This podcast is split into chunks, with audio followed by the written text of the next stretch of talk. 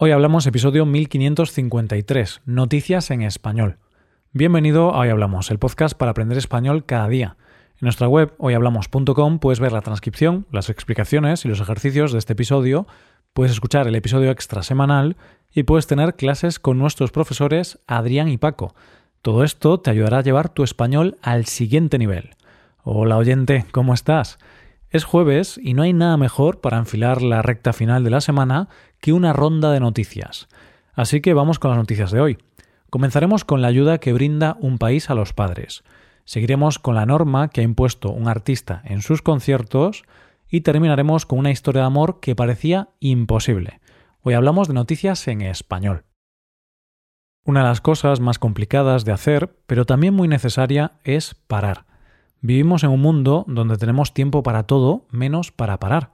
Tenemos tiempo para madrugar, trabajar de sol a sol, tirarnos horas en coche o transporte público para llegar a nuestros puestos de trabajo, comer delante del ordenador, ir al gimnasio, llegar a casa con el tiempo justo e irnos a dormir. Además, cuando estamos en casa, necesitamos hacer cosas todo el rato, porque está mal visto parar o nos podemos sentir poco productivos si paramos. Y si esto es una locura, imagínate si tienes hijos que cuidar. No me lo quiero ni imaginar. Pues bien, en nuestra primera noticia de hoy vamos a conocer un país donde los padres pueden recibir como tratamiento tomarse un tiempo para parar. Hay un país donde a los padres se les permite y facilita parar, y ese país es Alemania. En este país, si eres un padre que tiene dificultades relacionadas con la salud mental, puedes solicitar un CUR. ¿En qué consiste este CUR? Es un retiro de unas tres semanas que se puede repetir cada cuatro años y es un retiro de salud. Está financiado por el seguro médico y dentro de este retiro se incluye la estancia en una clínica, las comidas y las terapias personalizadas que se adecúen a las necesidades de cada persona. Pueden ser cosas como meditación, terapia de conversación, relajación muscular, consejos para llevar una rutina más saludable, yoga o marcha nórdica, entre otras cosas. Y muy importante, incluye también el cuidado de los niños. Es importante saber que esto no puede pedirlo alguien alegremente por propia voluntad, sino que tiene que ser recetado por un profesional médico. Algo interesante de este retiro es que no solo te lo pueden dar cuando ya hay problemas reales, sino que se puede recetar de manera preventiva cuando se vea que si no se atajan los problemas a tiempo, eso puede llevar a problemas mucho más serios y es que lo que se pretende evitar son las consecuencias que el cansancio de los padres puede provocar en la familia y los niños. Unos padres agotados pueden llevar a los padres a distanciarse de los hijos, el maltrato o incluso el abandono en los casos más extremos. Y esto, a su vez, afectará a la salud mental y física de los niños. ¿Cuáles son los problemas con los que llega la gente?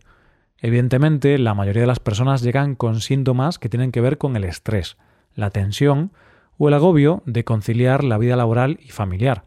Y los síntomas más comunes son insomnio, ansiedad, síntomas depresivos e incluso problemas físicos como el dolor de rodillas o de espalda. La idea de estos retiros no es para nada solucionar los problemas y que los padres salgan de allí sin ningún tipo de problema. No.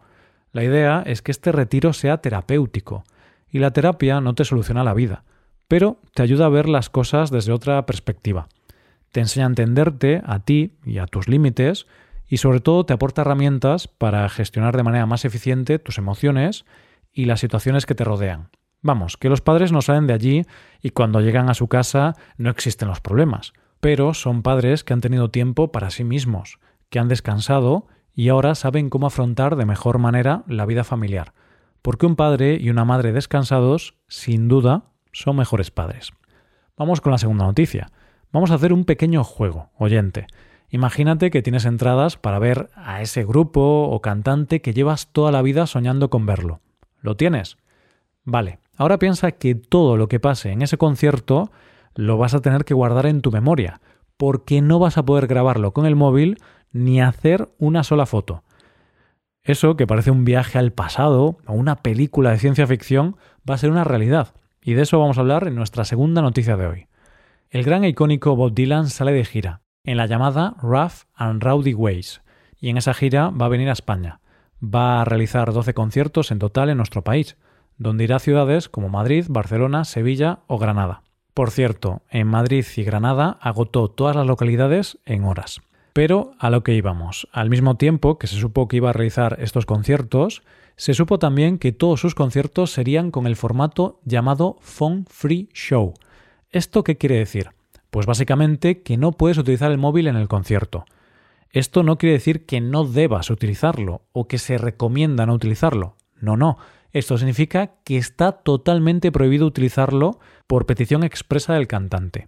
No puedes sacar el móvil en ningún momento ni para mirar la hora. Nada de móvil en sus conciertos. No se puede utilizar el móvil bajo ningún concepto. Claro, tú estarás pensando, bueno, no van a estar prestando atención a todos los asistentes para que nadie saque el móvil, aunque sea solo un segundo. Pues, oyente, el bueno de Dylan lo tiene todo pensado, porque ha contratado una empresa que se va a encargar de eso.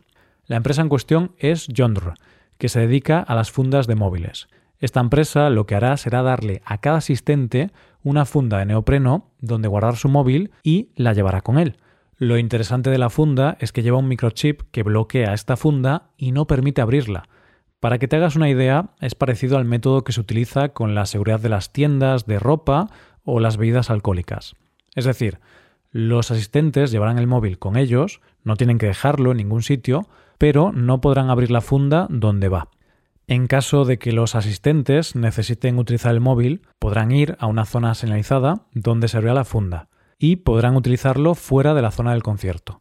De igual manera, se harán excepciones médicas para quien necesite el teléfono como parte de su tratamiento.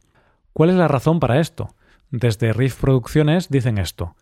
Después de haber creado esta experiencia sin teléfono en giras recientes, creemos que crea mejores momentos para todos los asistentes. Nuestros ojos se abren un poco más, y nuestros sentidos se agudizan ligeramente cuando perdemos la muleta tecnológica a la que nos hemos acostumbrado. No sé qué te parece a ti, oyente, pero lo cierto es que no estaría mal ver un concierto con todos los sentidos y no estar pendiente de tus mensajes o de sacar el mejor vídeo o la mejor foto.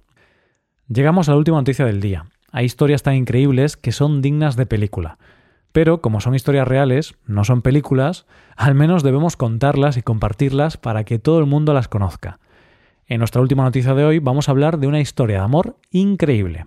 Empecemos con las presentaciones. Nuestros protagonistas son Masiel Perella y Tomás Cam. Son de Perú y hoy por hoy son pareja. Pero vamos a dar un salto al pasado y vamos a conocerlos un poco más atrás, en el año 2018. Por aquel entonces, Tomás estaba estudiando para cura en un seminario mientras hacía labores propias del sacerdocio. Tal y como él cuenta, aparte de la vida espiritual que llevaba, también tenía mucho de vida apostólica. En mi caso, ayudaba en la confirmación, en las misas, en misiones de todo tipo. Para poder ser cura tenía que estudiar seis años de teología, donde había tres años de filosofía y tres de teología. Y en las clases de teología coincidió con Masiel, que estaba en un convento preparándose y estudiando para poder ser monja contemplativa. Lo cierto es que aunque coincidieron en ese tiempo, no hablaron mucho entre ellos. Cada uno de ellos estaba muy enfocado en sus estudios y en su objetivo final dedicar su vida a la religión. El primer giro de guion llega cuando ella decide abandonar el convento tras seis años en él.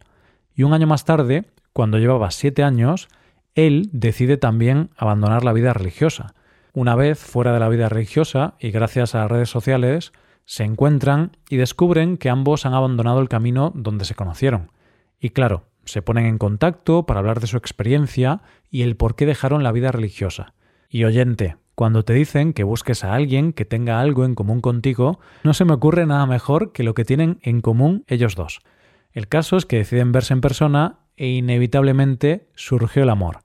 Como cuenta él, todo realmente empezó cuando comenzamos a hablar. No sé si alguna vez han visto esas películas donde la persona habla y la otra no la escucha, sino que simplemente la contempla. Así me pasó a mí, me encantó, y simplemente quise seguir escuchándola. Y a partir de ahí surgió el amor y ya llevan medio año como pareja. Lo siento, oyente, pero tengo que acabar este episodio con la famosa frase, lo que ha unido Dios, que no lo separe el hombre. Y esto es todo por hoy, ya llegamos al final del episodio. Antes de acabar, recuerda que puedes utilizar este podcast en tu rutina de aprendizaje, usando las transcripciones, explicaciones y ejercicios que ofrecemos en nuestra web. Para ver ese contenido tienes que hacerte suscriptor premium en hoyhablamos.com. Esto es todo, mañana volvemos con dos nuevos episodios. Lo dicho, nos vemos en los episodios de mañana. Paso buen día, hasta mañana.